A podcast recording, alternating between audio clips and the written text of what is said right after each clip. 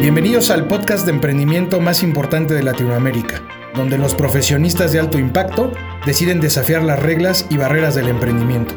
Conozcamos cómo viven los entreployees.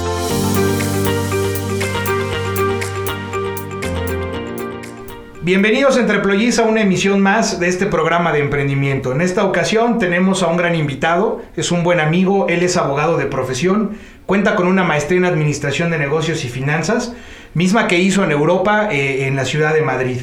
Ahorita él nos platicará un poquito más, pero eh, lo importante de su historia es que no solamente se ha venido trabajando en el sector financiero, sino que ha decidido incursionar en una de las áreas o sectores más importantes y con mayor crecimiento en los últimos años, la parte textil. Él, eh, su nombre, Jacobo Cisneros. Jacobo, bienvenido. Muchas gracias, Ricardo. Un placer estar aquí contigo y compartiendo estos momentos. Perfecto. Oye, a ver, Jacobo, platícanos un poquito. ¿Quién es Jacobo? ¿Dónde estudias? Eh, platícanos esta parte de Europa y luego cómo decides regresar a México. Pues primeramente estudié Derecho, como bien lo comentaste, y luego tuve la oportunidad de irme a hacer la maestría a Madrid, en el IE. Y bueno, siempre he trabajado en, en banca y en finanzas, y cuando estuve trabajando para Morgan Stanley, eh, recuerdo que dentro de la tesorería los traders y los brokers vestían eh, increíble, pues porque eran ingleses y entonces ellos evidentemente tienen una tradición en el buen vestir y en el caballero contemporáneo y eso en su momento me llamó mucho la atención. Aparte que bueno, la oportunidad de poder trabajar en un eh, banco de second floor, como le llaman, pues es impresionante cómo ver un gran dinosaurio se mueve en el ámbito europeo, en sus fondos de inversión, en la banca corporativa y en demás temas de investment banking, pero también el verlo cómo cae es también increíble, ¿no? Porque me tocó en 2008 la caída de, Morgan Stanley con la crisis. Ahora, ¿cuántos años estuviste en, Europa? Siete. Siete años. y luego decides venir a México, regresar te regresa un amor, te regresa la, familia, te regresan los tacos. bueno, eso sí lo extrañaba mucho, ¿eh? Pero no, lo que me hace regresar es la crisis, ¿no? La crisis que estaba sumergida en ese momento Europa era muy, muy, muy profunda y muy difícil y las grandes empresas, y en este caso los bancos, empiezan a, retirar o a sacar de sus, de sus eh, eh, Sí, pues hacer los recortes que, pues digamos, cualquier empresa en época de crisis, pues decide hacer. Y, sobre, ¿y a quién vas a sacar, no? Pues vas a sacar ah, primero a los, extranjeros, claro. ¿no? Entonces en ese momento sacan a los extranjeros, meten a españoles y entonces, pues bueno, se viene la crisis muy fuerte y decido regresar a México y por eso he regresado. Ok, y entonces ya regresas a México, sigues eh, estando en el tema financiero, donde yo, yo sé. Y entonces, antes de entrar a tu tema de emprendimiento, que se me hace muy interesante y que estoy seguro que les va a gustar mucho cómo, cómo se fue desarrollando esa idea de negocio, primero platícanos un poquito tu, eh, tu trayectoria corporativa. Bueno, pues a partir de la, de la maestría me dio una oportunidad que fue un buen trampolín para conocer el mundo financiero y empecé a trabajar en un pequeño banco que se llama Inversis, que es muy bueno porque tiene una plataforma de hedge muy, muy poderosa y muy fuerte en Europa. Y después tuve la oportunidad de entrar a Santander para GBM, que es banca corporativa. Ahí también estuve todo lo que es investment banking, conocer cómo hacen los grandes deals la banca corporativa en ese momento. Que de hecho, bueno, eh, Adolfo Lagos era el director general de ese momento, que no sé si te acuerdas, Rich, que lo mataron aquí en las pirámides. Sí, claro que sí. Pues él eh, daba el 40% de ingresos anuales al banco, ¿no? Entonces es increíble cómo los grandes eh, genios de este ámbito hacen crecer a un banco tan pequeño como era Santander. Hoy día, bueno, ya Santander es uno de los cuatro más importantes en México, ¿no? Sí, y en, España, pues es uno de los más grandes Enorme. en Europa. Ahora, para los que nos escuchan y a lo mejor no están tan familiarizados con el eh, tema corporativo financiero, eh, les platico un poquito. En, términos financieros, la verdad es que eh, la gente que trabaja en este sector tiende a ser muy de élite. O sea, la gente tiene que ir muy bien vestida, con zapato muy bien boleado, un traje bueno, o sea, no, no es el traje baratito. O sea, es, la verdad es que es un sector mucho de élite. Y, y la gente que está ahí pues se desarrolla, crece y nace dentro de ese sector con esa idea. Y, hago la referencia porque Yo estuve muchos años trabajando en ese sector y, y la verdad es que es así. Siempre estás buscando la corbata ideal, la mancuernilla Correcto. perfecta, el zapato correcto.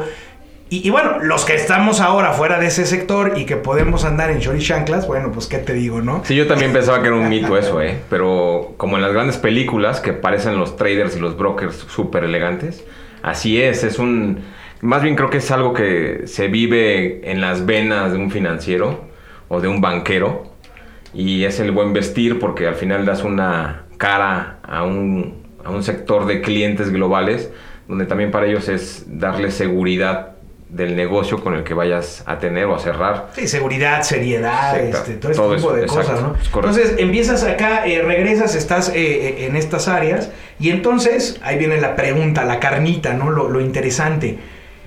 Decides emprender y ¿qué decides emprender, Jaco? Pues mira, esto del emprendimiento sucede cuando en Morgan Stanley veo a esta gente que te comentaba que eran ingleses en su mayoría y vestían muy bien, la verdad, y me llama mucho la atención. Y entonces dentro de la maestría tenía una, una materia que era redes sociales y en las redes sociales nos dejaron, me acuerdo, hacer una página web o una página dentro de Facebook de lo que quisiéramos. Y me acordé, me acordé de, este tema de los trajes. Y en Madrid, pues como mucha gente sabe, pues los españoles visten muy clásico y muy elegantes, ¿no? Entonces decidí armar un... Lo primero que hice fue armar una página muy pequeña de, que se llama British Style, ¿no? Inspirada en, en- en el En- tema en- inglés. En estos, ¿no? En estos Claro. ejecutivos financieros británicos. Y más en, eh, sí, pero más que eso, es creo que la, el- la tendencia es porque el estilo británico, como todos sabemos, nace la sastrería en Inglaterra, ¿no? En Savile Row, que es la, la calle que no es muy grande, pero es famosísima porque ahí vistieron a Michael Jackson, ahí vistieron al, al duque de Edimburgo, al, al príncipe de Gales, a grandes famosos, ¿no? Y entonces ahí está el mismo Winston Churchill, ¿no? Que lo viste Henry and Paul, o Norton and Sons, o la misma película esta de Kingsman, que sale la, Maravillosa película. Eso es Hoodsman, ¿no? Entonces está también Gibbs and Hakes, o sea, estas son grandes sastrerías del mil, 1800. Lord Peña, ¿no? sí, también pasó por ahí. Eh, y son sastrerías que son antiquísimas. Entonces, para entender también este concepto tienes que estudiar un poco de dónde viene, qué hacen, por qué se visten así los ingleses, cuáles son las características de un traje inglés a un italiano. Por, o sea, todo eso tienes que entenderlo y estudiarlo. Y para eso tuve que visitar estas grandes sastrerías y un poco también sumer- sumergirme en las telas, los tejidos, por qué cae eh, de una forma esta tela, por qué cae de otra. Mucha gente cuando llegan y te preguntan, oye, ¿qué traje es este? Pues es un Super 140. Y todos dicen, "Puta, pues parece canción de, de, de- de yo soy corrido, de talla narco". 36, ¿no? Sí. O sea. Entonces tienes que entender también ese tema. Y bueno, todo esto me, me llevó a ser un, a hacer mi marca, que es un tema muy aspiracional, porque creo que cualquier persona en, en nuestras vidas diarias tenemos algo aspiracional. Por eso es que te identificas con algo, con una marca, con un coche, con, ¿no? con, con lo que tú gustes y, y te encante. Entonces, hoy día, la marca que tú pues, estás eh, hoy día liderando. Eh, se llama British Style y se dedica a hacer trajes. Trajes a medida. Trajes a medida. Sastrería estilo inglés. ¿eh, ¿Sería Pues lo correcto? ah, mira, lo que hacemos son trajes a medida, camisas a medida y zapatos. Los zapatos los traemos de Mallorca, también son a medida y todos a mano. Aquí lo interesante que hacemos es que el mismo cliente diseñe su propio traje. Ok, ¿no? eso O sea está que- interesante. Claro, o sea, desde que pones tú el, el, por ejemplo, no sé, el forro con la bandera inglesa, los ojales de colores, la solapa pequeña, la solapa ancha. Yo te voy dando como opciones de cómo vestir o qué se está usando hoy día y tú, como tú quieras, lo diseñas, ¿no? Bueno, ahorita que hablas de los forros, y Sí. digo, no, no es nomás un tema de moda, sino que yo lo he visto ahora con, con algunos empresarios, eh, tanto en la parte formal como semiformal, que usan estos eh, blazers o el traje completo con forros específicos que dice, tiene la bandera o tiene algún Ah, sí. símbolo en específico. Se- se- a mí en lo particular se me hace súper interesante, se ve bastante bien. ¿Tiene un porqué o no tiene un porqué eso del forro? Pues mira, yo creo que el, el por qué es porque puede ser muy elegante por fuera y muy loco por dentro, ¿no? Ok. Entonces, esa parte de no, no pierdas e-, ese dinamismo, la chispa que traigo yo adentro. Entonces está padre. Pero lo puedes hacer, o sea, puede ser forro completo, por ejemplo, o medio forro. El medio forro es para que no te dé tanto calor. Porque regularmente las lanas, dependiendo el grueso, que ahí luego platicaremos un poco de los super 120, eh, ahí entras y te da calor o no. Entonces, el forro no permite que, se, que, penetre la lana eh, al, oxígeno. Sí, porque a ver, estamos en primavera o vas a entrar al verano y traes un traje sí, no, te, vas a coser, te vas a coser, exacto. Entonces, por ejemplo, pues rápidamente, por ejemplo, te, te, explico un poco de las tendencias. Una, los ingleses siempre van a vestir traje cruzado. ¿no? Esa es su primer regla de oro. ¿Por? Por pues una, es una tradición desde el 1700, 1800 más o menos, donde eh, solamente para ceremonias o iglesia llevan el traje de dos, de dos botones, siempre, o con chaleco, ¿no? Entonces, es una tendencia siempre que va a tener el... Por eso es que el príncipe galés de Inglaterra siempre lo vas a ver con un traje cruzado, muy sobrio, colores sobrios como el, azul, el gris, el, la raya diplomática, sea, tonos muy sobrios y aparte los pantalones son anchos, ¿no? Si lo has visto, son muy anchos y los zapatos son Oxford, el clásico Oxford inglés, que son muy, muy conocidos, pues esos son los que usan. Y aparte tienen algo, alguna, es algo como muy distintivo del inglés. Entre más viejos y usados, es mejor. O sea, es algo como muy de abolengo, muy, muy viejo ese tema, ¿no? Porque me imagino que eso te da tradición y entonces viene con esa, ¿no? Estos zapatos vienen conmigo acompañando mi historia, mi... Que esa parte yo, la verdad, y, debo de confesar, me gusta mucho de esa ideología europea en general, ¿no? Eh, que, tienen como este tipo de ideas, de, algunos pequeños detalles, que hacen, que, que, los acompañan durante toda su vida. Correcto. Y, debo confesar, yo no, la verdad es que no, no, no uso traje inglés, hace muchos años no uso ni traje, pero eh, lo que sí he visto es que la gente que usa este tipo de, trajes son trajes que les duran técnicamente toda la vida. O sea, no es el traje de Sara, digo, y no por decir que Sara es malo, al contrario, Sara patrocínanos. Eh, no, no es el traje de Coppel, ¿verdad? O sea, al final del día son trajes que te van a durar toda la vida, que te van a acompañar con esta historia que decíamos, ¿no? Durante todo tu trayecto. Pues son realmente un traje a medida, es algo primeramente artesanal, algo que es eh, a mano, algo que tú puedes diseñar y aparte las telas pues son de alta calidad, ¿no? Entonces hay diferentes marcas y entonces está desde el Super 100 que es eh, algo, la lana es un poco pesada, hasta un Super 220 o 270, que es algo muy ligero, pero muy resistente. Entonces, digamos que el 100, Super 120, Super 140 es la calidad de la lana o, de la combinación que traiga la tela. Ahora, ¿estas telas tú las importas? ¿Las compras en México? No, las importo. La mayoría las importo desde Londres o de Inglaterra y de Madrid, España. Ok, para seguir teniendo el mismo concepto, o sea, ser congruente con... Correcto. Los patrones también son totalmente europeos, lo que hacemos. Eh, son más, un poco más cortos, por ejemplo, las solapas son más anchas, que está regresando el tema setentero. ¿no? mientras no regrese la, la, este, ¿cómo se llama? el, este, el, pata de elefante. La pata por favor. Híjole, yo debo confesar alguna foto familiar, no voy a quemar ni a mi papá ni a sus hermanos. Pero qué cosa, eso, por favor, que eso no regrese nunca. Bueno, pues es que en esa época sí se usaba, son tendencias, ¿no? O sea, los, los por ejemplo, eh, la famosa eh, este, foto de los Beatles, la de que van caminando los cuatro. que cruzan la calle. Cruzan la calle, exactamente. Eh, Edward Sexton, que es uno de los grandes astres de, Inglaterra, de Savile Row, vistió a estos tres, porque hay uno que trae, creo que es George, que el que trae playera o algo así.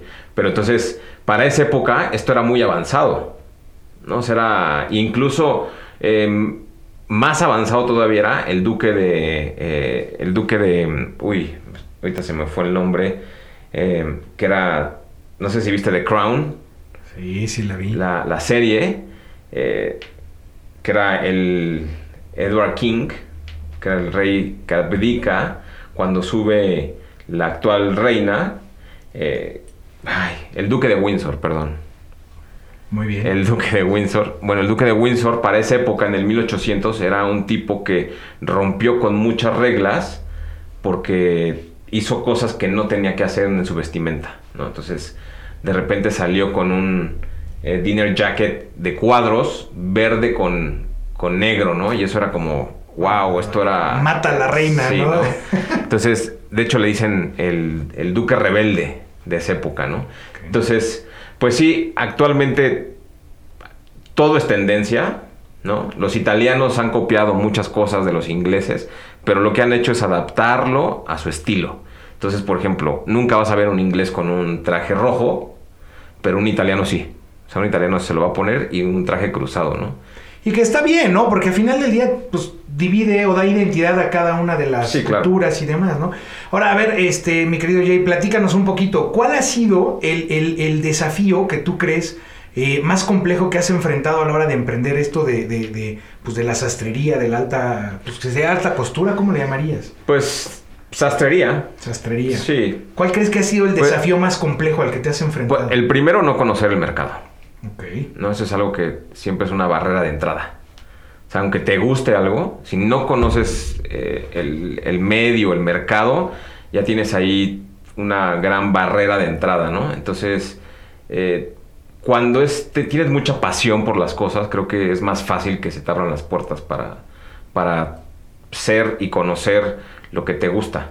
Y en mi caso en lo particular, pues empecé a conocer mucha gente en Europa que se dedica a este tema y fue un tema de hablar, de conocer, de empezar a preguntar desde la cosa más básica o simple hasta algo que ya es wow, ¿no? O sea, de, eh, oye, ¿a poco siempre son los ojales de esa manera, por ejemplo?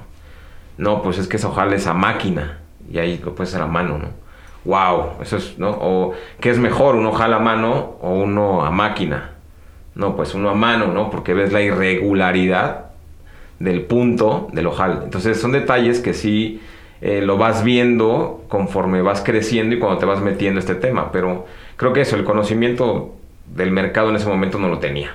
Y, que muchos emprendedores, digo, yo eh, que asesoro de vez en cuando, pasa esto, ¿no? Lo que dices, oye, pues no, tengo una muy buena idea, soy fanático de los autos o soy fanático de los aviones, soy fanático de la comida, pero no domino el tema restaurantero, no domino, no domino Claro. el tema automotriz o el tema de la aviación.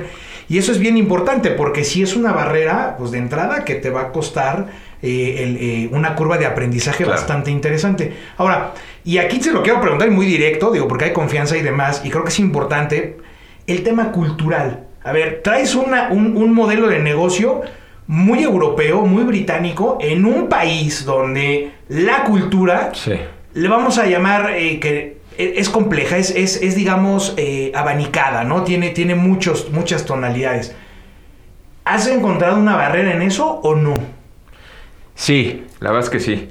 Creo que la primera barrera es que eh, el mexicano está acostumbrado a tener la tendencia de Estados Unidos en cuanto a marcas. Ok, suena ¿no? bien, eh, sí. Entonces, regularmente la gente se compra un Hugo Boss, pero y un Hugo Boss te vale 40 mil pesos, ¿no? Por decir algo. Y cuando tú le dices, pues mira, este es una, un Super 140 Vitale Barberis, ¿y cuánto cuesta? 35 mil, dicen, uy, qué caro. ¿No? claro. Y dicen, y yo digo, wow, o sea, como que no me hace sentido. Y les preguntas, ¿de ¿y qué marca traes tu traje? Es Hugo Boss. Sí, pero como no saben, pues piensan que esto es igual. Y no tienen nada que ver. Claro, y se están yendo Boss- solamente por el tema Sí, claro. que tiene la marca a nivel internacional, pero no sobre la calidad o el, el- Exacto. lo que realmente te podrías estar trayendo encima. Sí, y, y muchas veces mm, dejan de ver que, por ejemplo, ese Hugo Boss azul marino que traen es una producción de 5 millones de Hugo Boss. Del que mismo. vas a la junta corporativa en el banco y te encuentras mínimo a seis con Sí, el mismo con el traje. mismo traje, exacto.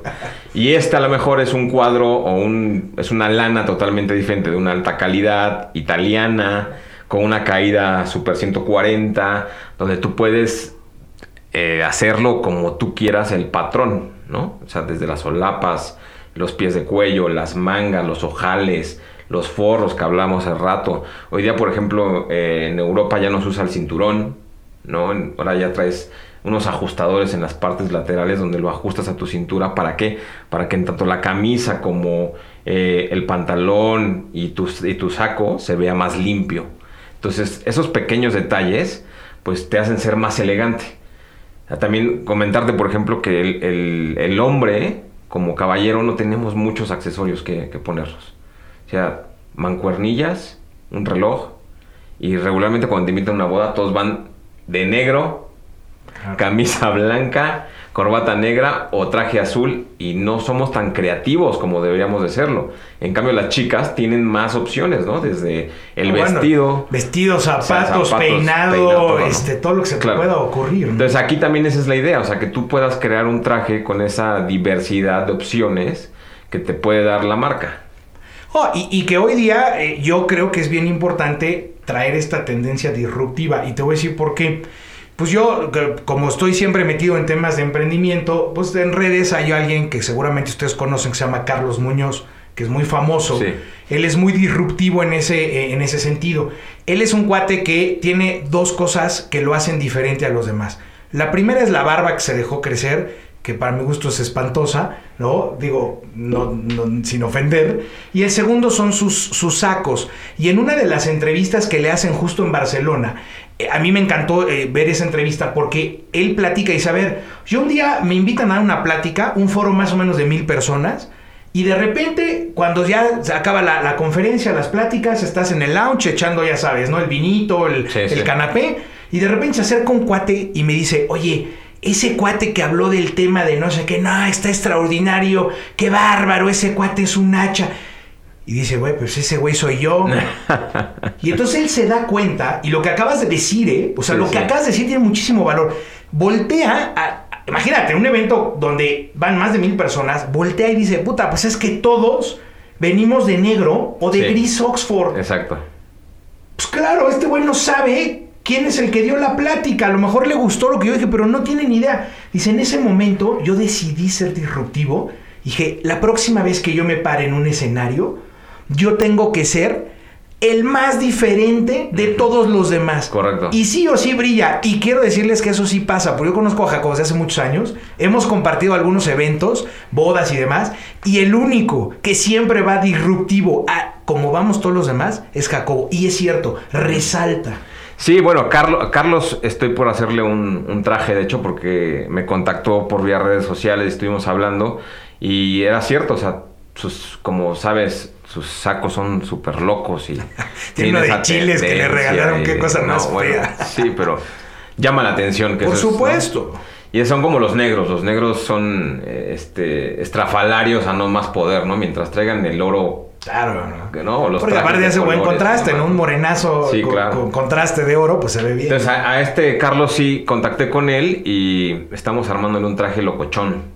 Porque él no puede, o sea, no está acostumbrado a algo tan clásico o tan no y ahora él, y hasta él lo dice no ahora ya es parte de dices de su personaje sí, ya que como es no es parte de su personaje que le funciona muy bien la verdad yo lo, sigo mucho este, y yo creo que es bastante bueno Ok, no, pues me gusta y es importante que la gente entienda cómo, cómo alguien enfrenta algunas barreras, algunas económicas, algunas pueden ser culturales como las que platicábamos, otras un poquito acerca de conocimiento de mercado.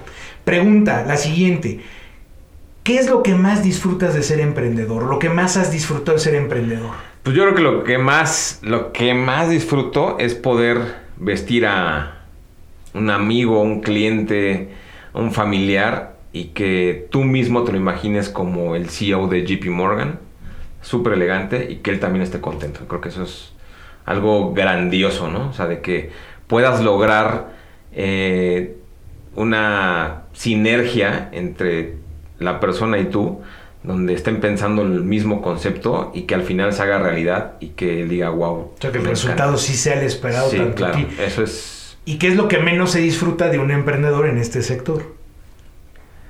Pues que muchas veces no te tienen credibilidad, ¿no? Muchas veces piensan que el hacerse un traje a medida o una camisa a medida, unos zapatos, tiene que costar dos mil pesos o mil quinientos pesos, ¿no? Entonces, esa credibilidad muchas veces, pues sí como que te agobia un poco porque pues hay mucho mercado y evidentemente pues quieren abaratar de cierta forma algo que tú haces que no tiene eh, ese, ni ese modelo a seguir, ni ese valor tampoco. ¿no? Y, que fíjate, porque como, lo has venido platicando y creo que tiene, eh, tiene mucho sentido estamos muy orientados a la cultura norteamericana. Entonces le pierdes, ¿no? O sea, al final del día nuestro, nuestro cerebro mexicano sigue pensando de una manera muy particular. Uno, que sea barato, dos, este no, pero pues la cultura americana. Y cuando empiezas a platicarle, como ahorita a la gente, pues la historia que viene detrás de el estilo, el estilo británico en un traje, el por qué eh, estos caballeros, llamarlos de esa manera, visten de tal manera, por qué cruzado, por qué, por qué. O sea, todo tiene un porqué y empiezas a hacer que la gente vea de manera diferente tus productos cuando empieza a cambiar. Sin embargo, sigues teniendo ese, ese tema de que la gente valore poco tu, tu, tu, tema, ¿no? Sí, tu producto. Es, un tema, yo creo que es un tema cultural. O sea, es un tema cultural, ¿no? O sea, eh, en Europa, por ejemplo, tú ves en, a un, no sé, por ejemplo, en España, ves a una persona vestido con un pantalón rojo, mocasines, suéter azul marino y camisa blanca, y se ve súper bien vestido. Y aquí en México te dicen, oye, te pareces un payaso. ¿No? Y entonces, ¿cómo quieres? Cómo quieres? Te hacen bullying. exacto, te hacen bullying. Entonces dices, oye, ¿cómo quieres que venga vestido? Todo lleno de Abercrombie y de American Eagle. Y de, no, porque esa es la tendencia. O sea, no creas que. O Gap. Sí, no, o sea, o sea, yo o sea, también en otras partes del mundo visten increíble, ¿no? Los suecos. Mi último año lo viví en Suecia.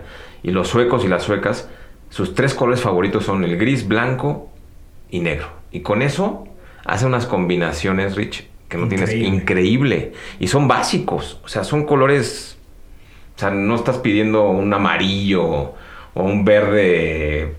Ese, un verde pistache. verde pistache, no sé. Entonces, yo creo que es muy cultural el tema, ¿no? Y en mexicano, desgraciadamente, a ciertos sectores no les gusta vestir bien. Y también les gusta comprar cosas baratas. Y pues como dice el dicho, lo, lo no barato sale caro al final del día, claro. ¿Cuánto te dura un trajecito de alguna marca, digamos, más comercial? No voy a decir marcas, pero de algo más comercial que obviamente pues la calidad es diferente porque es industrializado. Exacto. O sea, al final del día no es, no es lo mío. Fíjate, tú que hablabas de zapatos, yo tengo un tema con los zapatos terrible. Ah. Yo, tengo, yo tengo pies de, de, de, tamal. O sea, a mí no hay zapato que me dure más de seis meses. Mucha es regla. Es, es, algo de verdad horrible. Y un día se me ocurrió comprar de estos zapatos porque aparte las tendencias de moda pues tienen, tienen diseños bastante coquetones. Sí, sí. Y dije, órale, mía, pues estos están bien baratos, no tienen buen precio, está coqueto, me los voy a comprar. No me duraron ni el mes. O sea, porque tengo pies de tama. Hay gente que tiene un pie un poquito más este... Pero un día alguien me invitó a comprar unos zapatos hechos a mano. De un, fíjate, un cuate artesano mexicano en San Miguel de Allende. Sí, en Guanajuato y todo este tema de toda esta región hay mucha muy buena gente. Y fíjate, yo ahí, pues por, por pena decir no, el esto, pues acabé comprando el producto. Bueno, híjole, los cuido como nada en el mundo, porque aparte, de verdad, ya llevo varios años, me quedan muy bien y no se han deformado, no se dices, wow, hay una gran diferencia. Sí cuesta una lanita más. Sí, claro. Pero sí traes una calidad muy diferente. Totalmente de acuerdo. O sea, regresando a esa época donde las cosas se hacían bien, ¿no? Sí, bueno, es que un zapato a mano, primeramente es la piel, la calidad de la piel, después la horma, ¿no? La horma, como tú dices, tu pie, pues es muy diferente al mío, entonces tienes que ver. es diferente al sí, Casi. Entonces tienes que ver si está más delgado, si es más puntiagudo, tu talón ¿no? Tienes que sacar las, dimensiones para poder medirlo. Después, por ejemplo, la suela se, pasa al fuego y se pasa, eh, después se pasa al, sol 24 horas. Eso permite que le dé estabilidad al zapato y quede recto. Si tú ves los zapatos actuales, son como de Aladín. ¿Los has visto que son así como para arriba. para arriba? Esos son porque son mal hechos. Regularmente todo ese estilo de zapatos, toda la suela es plástico. Entonces, ni es cómodo, ni es confortable, ni te ayuda y se acaban súper rápido. Pero ese es el mercado al que estamos acostumbrados. Cuando realmente no conocemos otras tendencias, a lo mejor como John Love, o como Edward Green, o como Carmina, que cada zapato de un Carmina vale alrededor de 1.700 euros y que la gente lo compra, pues empiezas a entender que la calidad es diferente, como lo que te pasa. O sea, compras tus zapatos a medida, a mano, y pues sí, es, es nada que ver. Y es lo mismo con los trajes o con una camisa. Lo... Mancuernillas, yo soy fanático de las Sí, las mancuernillas, claro, es, es, brutal, ¿no? Nosotros, por ejemplo, las, las camisas, las mancuernillas las ponemos de 3 un medio pulgadas, o sea, un poco más anchas. Regularmente vienen en 7 centímetros. La clásica, la de industrializada, cualquier marca. Nosotros la ponemos como de 10 centímetros. ¿Para qué? Para que proyecte, se vea. Luzca, ¿no? Porque aparte, ah, lo mismo. Claro. Es esa, esa parte de las pocas cosas que tenemos los hombres que pues tienes que lucir, ¿no? Y hay unas, hay unas hay muy locas que a mí me gustan, ¿eh? Sí. Sí soy más de la mancuernilla conservada, conservadora. Conservadora. Sin embargo, hay algunas que he visto que digo, híjole, un día sí me animaba a Tentadora. Sí, claro, claro. Y también los cuellos, ¿no? Los cuellos que hacemos, por ejemplo, son altos. Hay uno que se llama cutaway, que es muy, muy abierto, va hacia atrás. Y ese es muy cómodo es muy contemporáneo, también es muy, este cuello es muy inglés y es de el duque de Windsor, el que te platicaba, él lo inicia y él hace sus primeras camisas con ese cuello hacia atrás y pues eso era, eso no se permitía en esa época, en el 1800, pues imagínate, con, con la realeza era inaceptable que, existiera un cuello tan abierto y echado hacia atrás, ¿no? Cuando era un poco el Windsor, que es el más cerrado de esa época. Entonces hoy día es ese, por ejemplo, y entonces esos pequeños detalles que ponemos, el pie de cuello es donde está el, botón frontal del cuello, es más alto, porque regularmente todas las camisas traen 3 centímetros, en nuestros de 4 o 5 centímetros, el cuello va hacia atrás y lo que permite, si lo combinas por ejemplo con una camisa azul cuello blanco, lo que hace es que tú pones una corbata y luce tu cuello blanco, el color de la tela de la camisa y aparte tu corbata. Entonces, eso visualmente impacta. Entonces se ve más bonito. Y como decías, los pequeños detalles, pues son esos. Llevar el pañuelo, las mancuernillas, una buena corbata, un buen traje y zapatos boleados, ¿no? O no llevar calcetines. Bueno, es que. Eso es, por qué. A ver, yo. Esa es una, es una trend, ¿no? Es una tendencia. O sea, no es porque. No es que esté mal o esté bien. Es simplemente. Es una tendencia que hoy día también se usa mucho para el verano. esa, no es parte del, digamos, del, estilo británico, no. Eso es, es, algo que no está aceptado dentro de las reglas pues inglesas. Imagínate, yo siempre que veo una serie de estas, ¿no? Digo, 1700, 1600, digo, pues, quitar los zapatos. Y hoy día de repente es un zapato y digo uno, imagínate en aquel entonces que. Bueno, no sé si has visto las slippers. No. Que son unos zapatos de terciopelo. Ah, sí, claro, claro. que, traen, que regularmente traen las calaveras enfrente. Sí, sí, sí, Bueno, las slippers en el 1700 eran las chanclas, por así decirlo, de los reyes. Entonces los reyes se mandaban a hacer este estilo de zapatos para andar en los palacios. Entonces antes de dormir se ponían sus slippers que eran de terciopelo y regularmente pues les ponían ahí sus iniciales o lo que quieran. Y entonces hoy día en esta, eh, en el siglo XXI las vuelven a traer, pero ya diseñadas con, como con zapato, ¿no? Ya sería como, como una, una, pantufla, pero... Sí, una pantufla más elegante, ¿no? exacto. Los españoles tienen, ¿no? Estas, este, ¿cómo se llaman? Las alpargatas. Alpargatas, pues para verano. Ok. Las alpargatas son para verano. A mí me encantan, ¿eh? De verdad, soy fan, fan, de las alpargatas. Son comodísimas. Sí, correcto. Me gusta mucho. Oh, muy bien, Jamie. La verdad es que está bien interesante esta parte porque luego es que uno de verdad no conoce bien este, este, este esta parte y creo que sí es importante que, que, la gente entienda que hay diferentes modelos de negocio, diferentes eh, tipos de empresas y cada una tiene su complejidad. Correcto. En esta parte, platícanos un poquito, porque ahí sí yo sí sé que tú traes un muy buen manejo de redes sociales, como muy pocas marcas, digamos, eh, al nivel de, una sastrería, ¿no? Digo, salvo que fueran los Kingsman que decías de la película. Bueno, Kingsman, sí. Pero, a ver, platícanos un poquito. Yo sé una historia por ahí que eh, pues tienes un contacto con gente pues muy importante y de repente por ahí haces magia y, y ¡pum! ¿no? Las redes empiezan a explotar un poco. Pues mira, yo cuando empecé esto de las redes sociales, empecé una de Facebook, se llama British Style, actualmente tiene 181 mil followers. Casi nada. Es, bastante eh, grande. Y lo que se publica ahí, aparte de lo que hacemos nosotros, son tendencias. La, yo creo que la, la misma gente le gusta ver fotos de gente eh, en su estilo, cómo visten, ¿no? Cómo, cómo combinan, porque también te voy a decir otra cosa, Rich, somos muy básicos para combinar.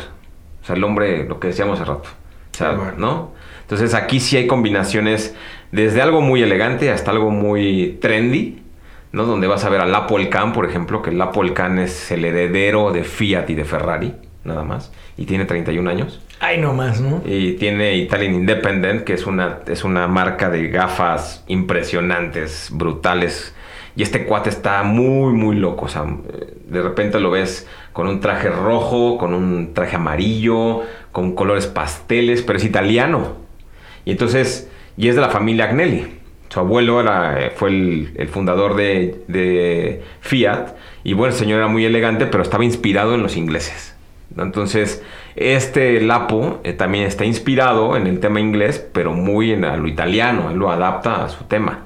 Entonces, tenemos que entender que también en este gran segmento de la sastrería hay un segmento en medio que no es ni Armani, ni Versace, ni, eh, ni, Dior, ni estas grandes marcas, que solamente es marketing, ¿no? Yo creo. Y en este gran segmento de la sastrería hay más marcas que son brutales. Está Sheetmat, que cada traje vale 9 mil euros, ¿no? O sea, y no compite contra un Armani. En, ¿por qué? Porque todo es a mano, los, los hombros son a mano, las caídas, o sea, son cosas increíbles. De hecho, hay una feria todos los años, no, creo que son cuatro veces al año, si no mal recuerdo, que se llama Pitti Uomo, y eso lo hacen en Italia, en Florencia. Y entonces ahí vas a ver eh, tanto en invierno como en primavera y verano, vas a ver las tendencias en el mundo y va toda la gente y va vestida increíble, o sea, ¿no? Y vas a ver sastres como eh, Rubinacci o otro sastre eh, podría ser Absolute Bespo, que son grandes amigos míos y empecé con ellos, donde con ellos empecé a diseñar temas y cosas y con Tommy platicábamos siempre de historias de, oye, ve esta, ve esta tendencia, ve este saco, ve esta solapa, ve la caída del hombro. Entonces, así es como se empieza un tema de aspiracional y de lo que he hecho. Pero en este, en este rubro que estaba comentando, es increíble la sastrería porque vas viendo tendencias de cómo cada uno es un mundo totalmente diferente de la sastrería, ¿no? O sea, desde, por ejemplo, está Mr. Raro, ¿no? que es un, italiano que se llama así Mr. Raro, y es Mr. Raro porque es, es, así, es un cuate muy contemporáneo, muy elegante, pero hace cosas muy locas. Ahora, entonces, eh, digo, por lo que platicas y de estos cuates, está bien interesante, la verdad, porque aparte es un mundo que muy poca gente conoce y cuando ya empiezas a escuchar, suena bastante atractivo y hasta adictivo. Entonces, a ver, quiero entender, ¿hay más hombres sastres que mujeres? Uy, es buena pregunta. Más bien yo creo que la tendencia es hombres, pero sí hay chicas. Por ejemplo, está eh, Sastrería Serna, que es un matrimonio, son eh, jóvenes, son españoles y de hecho de ahí, me, ahí estuve hace el verano pasado con ellos platicando. Y esta niña viste eh, adaptado un traje, pero adaptada a ella. Y entonces viste increíble, ¿no? entonces muchas veces las niñas también quieren saber dónde se hacen un traje a medida para ellas, ¿no? Claro. Porque pues no hay. Y nosotros lo hacemos, ¿no? Entonces, hay muchas veces que son los patrones son diferentes, evidentemente, porque al final el cuerpo es diferente de una chica, de un hombre pero sí se puede hacer. ¿Tú has hecho algo para chicas acá? para chicas sí. He hecho smokings, por ejemplo, ¿no? Órale, eso está Y eso está muy, muy padre, con el forro rosa, por ejemplo, ¿no? Y otra vez, vuelvo a lo mismo, es disruptivo. Imagínate que es un evento, una chica llega de smoking con un forro rosa y un... Bueno, por supuesto que rompe todas las reglas del exacto, evento. Exacto, Pero sí hay muchas chicas que visten con este estilo, ¿no? Hay una, una polaca que se llama eh, Lola Habrit, ¿no? Lola Habrit, algo así, y viste wow, o sea, increíble los sacos y trajes que usa, súper pegados, con unas sombreras muy paradas, eh, muy sexy, muy eh, acinturados, o sea, cosas lo que tú dices, o sea, es muy de... Eh, cortan todo la tendencia de una sastrería y lo amoldan a su locura, ¿no?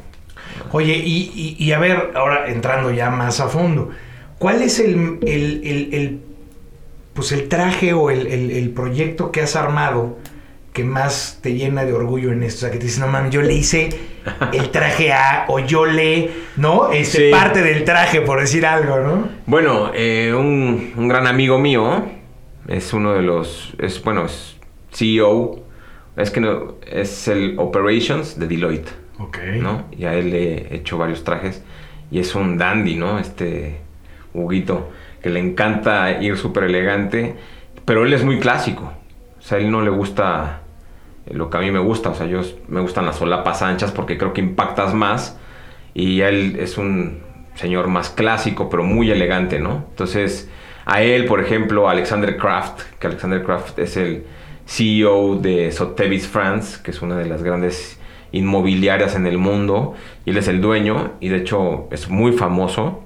Viste espectacular. Ha dicho, ¿Cómo llegas a hacerle un traje a ellos? O sea, bueno, Claro, ahí está la... al de Deloitte, bueno, pues ok, lo conozco, es- pero, pero a este hombre. Pues mira, Alexander Kraft, porque nos empezó a seguir en nuestras redes sociales y de ahí eh, nos contactó. Me dijo, hola, soy Alexander Kraft. eh, y yo ¿Qué me- hubo? ¿no? Sí, y le dije, wow, es un placer pues, este, leerte. Eh, y empezamos a platicar un poco de las tendencias que le gustaban a él, lo que hacíamos nosotros. Le llamó mucho la atención lo que hacíamos. Y me dijo, yo quiero que hacer unas camisas con ustedes, me encantan. Entonces, pues bueno, eh, hasta la fecha tengo el contacto con él, directo en WhatsApp y demás. Pero es un tipo que es muy elegante, muy sobrio. eh, le gustan tres colores nada más de camisas, ¿no? Y sus trajes también. Y si lo ves en redes sociales, lo verás que es súper sobrio, elegante. De, de esos, No, de esos armarios o sea, que abres y todos los trajes son negros, todas las camisas son blancas, todos los avanzas. Eh, se, se atreve un poquito más, pero no, no tanto Pero se así. les ve diferente cada vez que se lo ponen. Sí, claro, es algo claro, extraño. ¿no? Y aparte, imagínate el nombre, Alexander Kraft, ¿no? O sea, sí, es, sí. es- es como... Llama, llama. Se llama. Oye, y el peor proyecto que se han, o sea, que has, que has dicho, híjole, no vuelvo a hacer esto porque me fue re mal. Pues muchas veces que te contactan y te quieren abaratar el precio, ¿no? O sea, te dicen, por ejemplo, hubo uno y fue el Liverpool, por ejemplo, que me marcó y me dijo que quería hacerse 50 trajes, pero me lo querían pagar a casi 200 días, ¿no? Después. Y querían algo eh, de colección, o sea, de fabricación, o sea, como tema máquina. Y entonces... Sí, algo más industrializado. Sí, yo creo que ahí abaratas mucho tanto tu marca y no la posicionas como deberías. Y muchas veces son errores que creo que no debías de cometer y no sacrificar tanto a tu marca de esa manera, ¿no? Sí, que a lo mejor ya no va tan de acuerdo, tan, tan, tan, tan acorde a lo que tú venías pensando. Correcto. O querías ir fabricando, ¿no? Y que.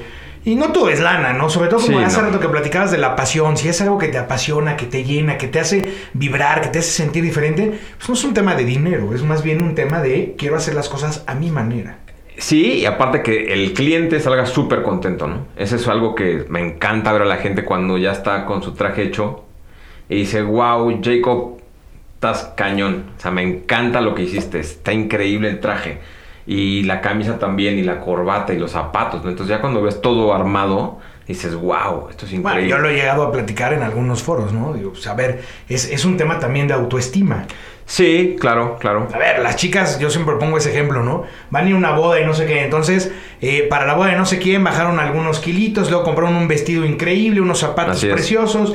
Y cuando vas a recogerlas y salen por la puerta, wow, o sea, están súper empoderadas, se sienten diosas. Sí, sí, cierto. Bueno, pues quiero decirles que los hombres somos exactamente igual. O sea, tú te compras un trajecito para un evento en particular, para una entrevista, para una- de verdad te sientes hecho a mano, te sientes único, o sea, te sube la autoestima. Y yo creo que eso ayuda muchísimo en, en ese sentido. Claro, claro. Siempre el- el- el- también tienes que saber cómo portar un traje, ¿no? Que también es súper importante. También tienes que entender qué colores te quedan, cuáles no, eh, qué solapas puedes usar, qué solapas no. A lo mejor si te queda un cruzado, si no te queda un cruzado. A la gente, por ejemplo, que es un poco más eh, eh, gordita, sea, los que somos de hueso ancho. exacto, de hueso ancho, pues un cruzado, pues no se le ve bien, ¿no? Porque el, al- el doblez de la solapa, pues no cae como debería. Entonces es más recomendable un botón, por ejemplo, que Ma- marca más el cachete y la papada. ¿no? Exacto. Pero pues ese tema muchas veces no nos dedicamos el hombre, y yo creo que en específico en nuestra sociedad mexicana, no vemos esos detalles. O sea, solamente queremos el traje azul. Sí, no lo tomas en cuenta. No lo tomas en cuenta, ¿no? Claro, Cuando- ¿para qué? Pues da igual, o sea, Exacto. sí, somos más básicos cuando Más básicos. deberíamos de poner... Que, que digo, es una tendencia en los últimos años que sí, el hombre empieza a buscar un poquito más eh, ¿cómo es? Mejorar algo. Mejorar algo, exacto. Sin embargo, seguimos muy en pañales. Muy bien, mi Jay. Oye, a ver, danos, digo, así como rumbo, ya para acercándonos al cierre. Em, yo siempre eh, he creído que los hábitos en el emprendedor son importantes. Y aquí, una de las preguntas que siempre le hacemos a los invitados, ¿cuáles son los hábitos que tú consideras que un emprendedor de alto impacto debe de tener? O pues, sea, pues, uno, dos, los que... Primera, primeramente yo creo que la visión de negocio es uno, ¿no? Otra, ¿por qué? Porque eso te va a dar claridad hacia dónde quieres llevar tu marca. Otra, aparte de visión de negocio, la comunicación en tu equipo. Yo tengo un equipo, no soy solo, ¿no? Entonces tengo tres astres, un camisero y, y aparte un socio, ¿no? Entonces todos tenemos que tener mucha comunicación para entender qué queremos hacer de ese traje. para los que se imaginaban que están escuchando a Jacobo y, se lo imaginaban enfrente de la chimenea, este, cosiendo, cosiendo los este, ojales. ojal por ojal, no es así, hay un equipo, ¿no? Este, que, siempre apoya. Y eso me gusta porque el hábito de la buena comunicación es, es, fundamental en todo, ¿no? Negocios y demás. El, y el, el, yo creo que otra es el trabajo en equipo. El trabajo en equipo es también te va a llevar siempre a ser mejor en cuanto a la calidad que, ofreces a tu cliente. Y que todo el mundo, yo, digo, yo doy clase en varias universidades y, todo el mundo habla del trabajo en equipo y la importancia del trabajo en equipo. Y vas a una organización y todo, o sea, eh, recursos humanos o comunicación interna, trabajo en equipo, trabajo en equipo. Eso es bonito cuando nomás lo dices, pero la verdad no estamos nada acostumbrados a trabajar en equipo. Nos cuesta muy trabajo, mucho trabajo y es muy complejo. Muy complicado. Muy, pero eso, por eso es que también la gente que trabaja conmigo es muy apasionada. O sea, solamente para decir, comentarte algo, por ejemplo, cada ojal nos tarda media hora hacerlo. Un ojal. Son alrededor de 12 ojales. Estás hablando de casi más de 6 horas. Sí, y eso es lo que a veces el cliente o la gente fuera no lo ve. No lo ve. O sea, entonces. ¿Tú qué vas a estar pensando? Dices, güey, a mí me costó 10 mil pesos. Exacto. que me importa cuánto tardó en hacer un local, pero. Entonces, imagínate la, gente. Sí, claro. Entonces, imagínate mi equipo trabajando en este tema que es apasionado al estar sentado, encorvado, con una aguja, con, la, con el dedal y con la seda, trabajando el ojal a mano media hora. Y luego son cuatro, ¿no? Estás hablando de ya. Es, tiene, es este tiempo hombre, ¿no? No, y luego no les acercas un vaso de agua, ¿no? Sí, tampoco. Pero entonces eso es tema pasional que les encanta y que les gusta y que al final es. También lo tienes que mostrar al cliente y le tienes que enseñar. Eso, eso me gusta, fíjate. Ahora dinos tres cosas que por ningún motivo un emprendedor debe de hacer. O sea, por esta, o sea, aquí no hay manera que un emprendedor deba de hacer esto porque está destinado a fracasar. Pues primero, yo creo que la, primera que no deberían de hacer es no dejar de soñar. Es algo que si, si dejas de soñar en el, o te quedaras en el yo hubiera y no lo intentaste, estás muerto. Sí, aquí no importa si, si, si fue un negocio o no fue negocio, si fue acá. Inténtalo. Y, la mayoría no lo intenta. ¿eh? Inténtalo, hazlo, conoce. O sea, esto eh, va a sacrificar muchas horas, es, eh, vas a encontrar potencial tuyo dentro y mucho talento si es que te apasiona lo que estás buscando o lo que quieres desarrollar. Es simplemente que te enfoques y que digas, mañana quiero hacer esto, pasado quiero hacer esto, y que tengas un schedule estructurado y que vayas diciendo cómo hacerlo, qué tengo que hacer, ¿no? Y también enfocarte en muchos eh, gente de YouTube, por ejemplo, ¿no? Que hay mucha gente que te puede ayudar en temas de negocio, cómo ir creciéndolo, o contigo mismo. El mismo Ricardo que te puede ayudar a hacer crecer tu negocio, porque muchas veces tú estás tan sumergido en lo tuyo que no escuchas a los demás. ¿no? Y, bueno, y eso nos lleva a lo siguiente, porque aquí otra cosa que siempre preguntamos, para mí es muy importante, es ¿qué opinas de tener un mentor? Y si Buenísimo. uno. Sí, claro, claro. Pues mira, el primero que yo tuve, que es como mi maestro, ¿no? De la sastrería, que es uno de, es gente de mi equipo, tiene 82 años. Don Jaimito ahí en la colonia obrera. Don Tomás, 82 años, ¿no? Entonces, es un señor que lleva más de 56 años trabajando en la sastrería. Entonces, el entenderte con él, porque pues yo traigo una concepción diferente a la sastrería y tendencias nuevas. entiende que Don Tomás es, es- Claro. es una sastrería eh, milenaria, siglo. ¿no? Del siglo pasado. Entonces, yo le decía, este, Don Tomás, ¿sabe qué? Quiero que este traje, por ejemplo, le quite las sombreras. Hoy día ya no se usan. Antiguamente, pues eran unas sombreras como de general, ¿no? Si te acuerdas. Hoy día ya no, porque no es tan cómodo el saco. Entonces, te cae como la camisa hoy día. Entonces, ¿sabes qué me decía? Me decía, oye, pero estás loco, Jacobo. ¿Cómo crees que le voy a quitar las sombreras? Estamos rompiendo los patrones de, de la sastrería. Le digo, no se preocupe, no, esto no es para la realeza ni nada. es para mí. Exacto. No, y bueno, y, y eso que dices de las sombreras, para los que somos de hueso ancho, ¿no? Bueno, pues nos vemos como un tremendo refrigerador. Exacto. No, porque o sea, si te ves ancho de arriba, ancho de abajo, ancho de todos lados. Pero si te las quito te vería mejor porque te cae perfectamente la hombrera, es más ligera. Enseñas el cuello, ¿no? Exacto. También te bajas, que todo Pues sí. tiene una estructura, ¿no? Entonces, eso hace que cambie totalmente el, traje. Pero bueno, este, mi mentor, pues sí, es un gran señor, ya casi va a cumplir 90 años, tiene 82, 81 por ahí. Y pues sí me ha enseñado muchísimas cosas, ¿no? Desde cómo tratar a los clientes, desde cómo sentir las telas, las texturas, el aprender a hacer ojales, por ejemplo, el, los pases, los cortes, cómo se estructura un, un traje, un pantalón, por qué sí, eh, por qué no, esto sí se puede hacer, esto no. O sea, todo ese tema, pues sí, evidentemente, es, y es súper importante tenerlo. Yo creo que tienes que tener siempre un guía en cualquier cosa que hagas como emprendedor. Si no, pues no puedes ir a la deriva. Sí, porque luego a veces, eh, y digo, es muy normal que los emprendedores en algún momento pequemos de soberbios, ¿no? Sí, Porque no queremos compartir un poquito del negocio, no queremos compartir la idea, creemos que somos únicos, hechos a mano como Exacto. British Style, pero, pero no. O sea, al final del día sí es muy importante. Yo siempre hago mención a los mentores porque es gente que te va a ayudar, no solamente hoy, sino te va a ayudar en, en el tiempo a generar cosas eh, de, de crecimiento para tu negocio, pero Mejores. también para ti como persona. ¿no? Correcto. Es, es alguien que no va a destruir nunca, siempre va a construir. exacto. Ahora, ¿cuál es tu frase favorita de negocios? Todos tenemos una frase y, y- esa va cambiando con el tiempo. Ya lo platicamos en, en el episodio pasado, donde eh, Mauricio Candiani estuvo por acá y estamos platicando y, y- y él decía, bueno, pues cuando yo arranqué traía tal frase, luego crecí tenía otra frase y luego, eh, pero hoy en este momento de mi vida me encuentro pensando en esta, esta es la frase que a mí me, me caracteriza, es la que hoy día guía mis pasos. ¿Cuál sería la tuya? Eh, uy, creo que la frase que más me gusta es la que dice Love is the answer, Ok. ¿no? O sea, Sí, si sí. tú haces muchas cosas con amor, es la mejor respuesta para que tengas un mejor resultado. Y eso también incluye el tema de la pasión, ¿no? Y aparte otra que me gusta es Nothing is impossible, ¿no? So, Que por cierto, no sé si eso cueste derechos de autoría, pero, pero bueno, Pero- Nike, este, por favor.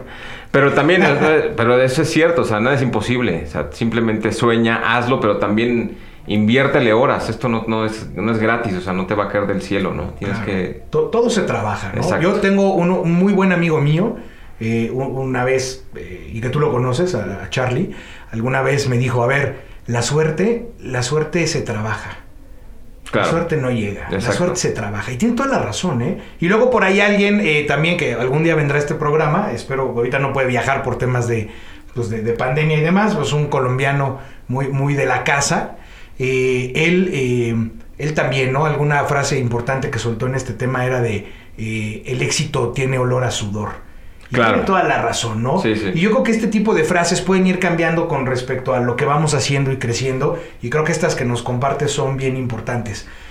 Mi querido Jay, ¿dónde encontramos? ¿Dónde, dónde podemos eh, buscarte? ¿Todas son tus redes? Échalo. Pues mira, en Facebook estoy como British Style, es la página que tiene 180 mil followers. Ahí la, vas a, la van a checar. En Instagram me hackearon la de British Style, desgraciadamente. Ok. Y entonces ahora la que, la que tengo, que es la mía personal, que bueno, va muy baja. Tengo ahí como, creo que 3000 followers. Ah, yo pensé que sí, va muy baja, trae como 270 mil. Sí. Dije, Se llama... Nosotros aquí en Inception traemos como 20, pero bueno. ya te, te pondremos fotos tuyas. No te. Eso. Eh, la de Instagram es Jacob Cisne, por Jacobo Cisneros, Jacob y luego Cisne de Cisneros. Todo junto, Jacob Cisne. Ahí verán las tendencias y coloridos que le damos a, a British Style. Y bueno, en Twitter por ahora no tengo. Es que no puedes tener todas las, las redes sociales. Tenemos... Bueno, antes de, antes de iniciar el, el, el, podcast, estábamos platicando aquí en la, en la antesala del estudio. Y, y, y, justo decíamos eso, lo complejo que es manejar las sí. redes. Y ahora, pues, cada vez son más, ¿no? O sea, hace rato traías Facebook y YouTube y ahora traes Facebook, YouTube, Insta, Instagram, este, ahora hasta TikTok, ¿no? Resulta que en números, eso me enteraba yo esta semana, que en números TikTok es superó ya de una manera de locura el Instagram, aunque son diferentes, sí, ¿no? claro. Pero, pero al rato vamos a tener que estar haciendo TikToks para poder vender nuestros también, contenidos, ¿no? También tengo la de Tumblr. Ok. Y esa es, es, es buenísima porque es una, son, son blogs de gente y apasionada a algo que le gusta. Y hay de todo, ¿no? O sea, tú puedes ponerle avión y te salen jets o aviones, coches y coches, el que quieras. Y entonces, lo interesante de esta red social que se llama Tumblr es que aparece como mosaico. Entonces son puras fotografías, fotografías. O sea, no hay. Solamente son reblogs de, de uno para el otro. Según o sea, ahí la nadie tendencia. comenta nada, no. Casi no, nadie. ¿no? Pero solamente es. Si a ti, por ejemplo, lo mío, que es, el mío se llama Style British 2012, que es cuando se inició o cuando se, se formó British Style. Eh, y es, por ejemplo, todo, toda la página son puras fotografías en mosaicos y se rebloguean si tú tuvieras el tuyo de British Style 2, por ejemplo, tú te puedes llevar mis fotografías al tuyo y empiezas a armar lo tuyo en tu secuencia que tú quieras. Okay. Entonces también eso está, está padre. Eso está padre, fíjate. Está padre. A mí eso me gusta, eh, conocer nuevas redes o diferentes redes. es una padre. de las cosas que me encanta dar clases en universidad porque la gente más joven te enseña muchísimo, Exacto, pero muchísimo. muchísimo. Muy bien, Jacobo, pues muchísimas gracias por haber eh, compartido tu proyecto, A ti. compartido tu experiencia. Este, bien interesante, la verdad es que yo te conozco desde muchos años, no, no conocía realmente la historia de British Style.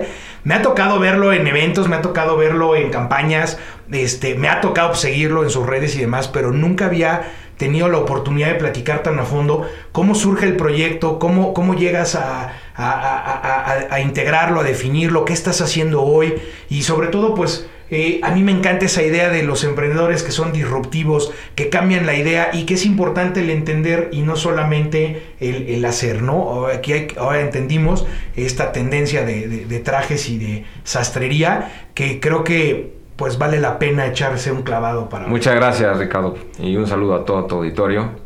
Un placer estar aquí. Estimados entreployees, una vez más, un caso de éxito. Nos vemos pronto. Hasta luego. Gracias por ser parte de Entreployees. La siguiente semana tendremos un caso más de éxito de emprendimiento donde los profesionistas de alto impacto podrán explicarnos de una mejor manera qué es lo que enfrentan a la hora de emprender. Muchas gracias, hasta pronto.